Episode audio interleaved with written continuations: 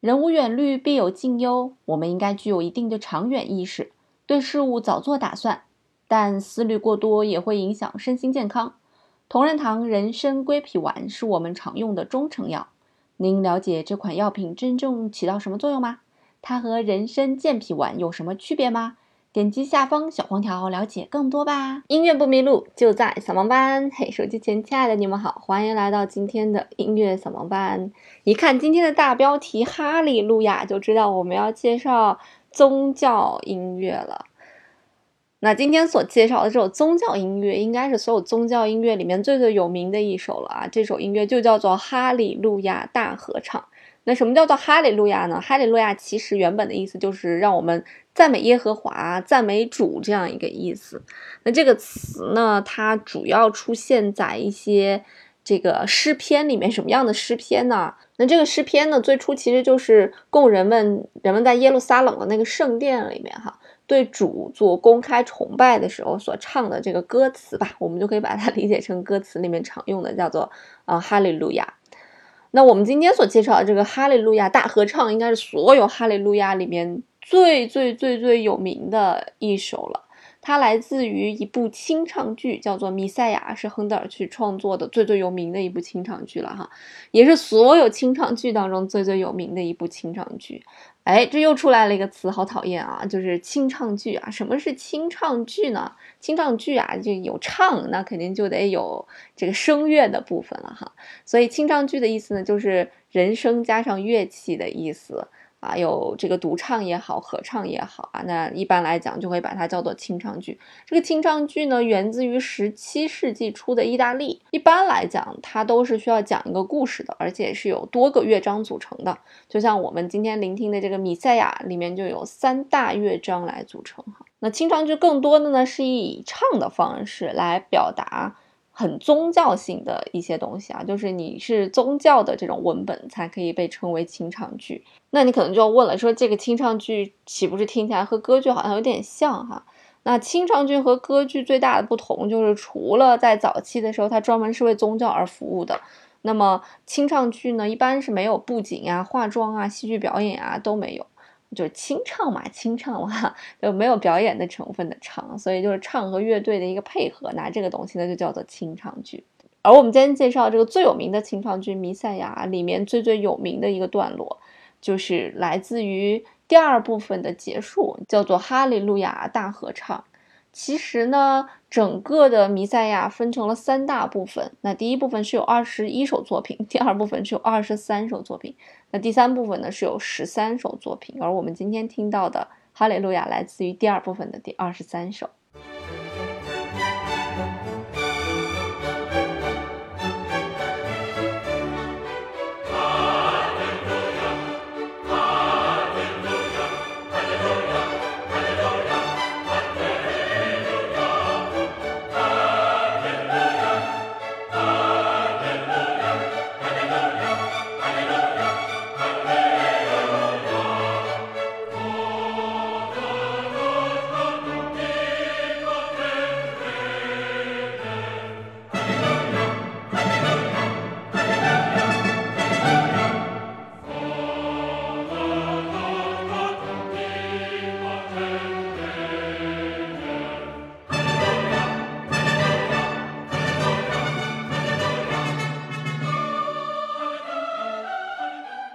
好啦，那我们来说回到刚才听的这首《哈利路亚》啊，是不是太耳熟、太耳熟、太耳熟了？那听这个《哈利路亚》，听到这一部分的时候，哈，有一个约定俗成，就是一般来讲，大家听到这一段的时候都要起立。哎，为什么听到这一段要起立呢？就是因为这个一七四三年，弥赛亚在伦敦上演的时候，据说呢，当时的乔治二世亲临剧院，然后当听到这个中曲《哈利路亚》合唱的时候，国王就按耐不住内心的激动，就站了起来听完全曲。随后呢，这一行为就被沿袭下来了。所以现在呢，每当我们听到《哈利路亚》大合唱的时候呢，都会这个站立起身。直到这个演唱完毕再坐下，有点像我们听到国歌的感觉。那《弥赛亚》其实是一部非常非常宏大的作品，我们刚才也介绍了，它一共有三部分来组成。那它一共加起来呢是有五十七首作品。这个弥赛亚的意思其实就是救世主的意思，所写的内容其实就跟耶稣的降生啊、受死啊、复活有关。所以呢，经常会在圣诞节呀或者复活节啊，就十二月份或者四月份的时候演唱套曲或者。个别的部分，当然，这哈利路亚是必须要唱的一个部分了。这三部分呢，分别由第一部分叫做耶稣降临的预言和他的诞生，以及第二部分救赎的信息和耶稣为全人类的牺牲，以及第三部分耶稣的复活和最终的审判，由这三部分来组成。而整个作品呢，也是由这个主调音乐和副调音乐交替进行而成。哎，什么叫做主调音乐和副调音乐呢？我们以前介绍过，大家可以翻以前的讲巴赫的一些作品哈。主调音乐就是有一条旋律，副调音乐就是有多条旋律。所以在我们的整个的弥赛亚里面啊，这个主调音乐和副调音乐是相辅相成在进行的，不停的交替的。因为本身亨德尔他都是和巴赫是一个时期的作曲家，那这个时期的作曲家呢，我们把它称作叫做巴洛克时期的作曲家吧。那巴洛克时期的作曲家呢，他们所创作的作品的最大一个特点就是要基于复调音乐。那我们今天所听到的这个弥赛亚呢，也是基于了复调音乐和主调音乐同时展开进行的。弥赛亚其实是一部非常非常恢宏的作品。他在首演的时候呢，是有十八个人的唱诗班，使用了三十三件乐器。那在八一七八九年的时候，莫扎特呢也把这个作品重新编配了哈，然后把乐队的编制呢也扩充了，那也增加了一些乐器，所以在伦敦演出的时候呢，当时是有二百七十五位人声和二百四十八件乐器。那在一八五九年伦敦举办的亨德尔逝世一百周年纪念会时呢。合唱团的人数就达到了两千七百六十五人，那乐器一共是有四百六十件。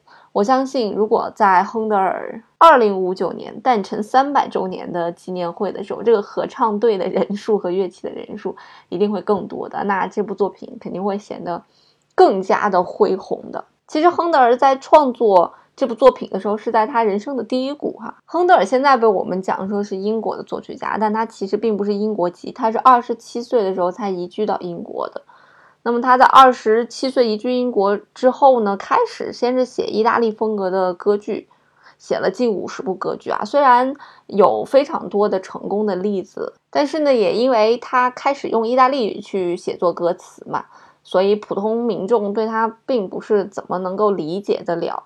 而且呢，有一些这个嫉妒亨德尔的朝臣在国王耳边吹枕边风，然后就导致了亨德尔所经营的歌剧院倒闭了。所以对亨德尔的打击其实非常大的。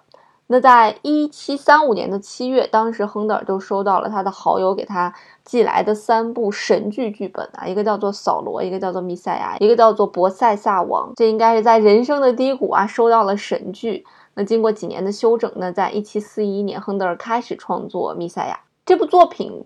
演出啊，就是从第一首唱到最后一首需要两个半小时。但有传说说，亨德尔只花了二十四天就完成了《弥赛亚》的创作，没有考证，不知道是真是假。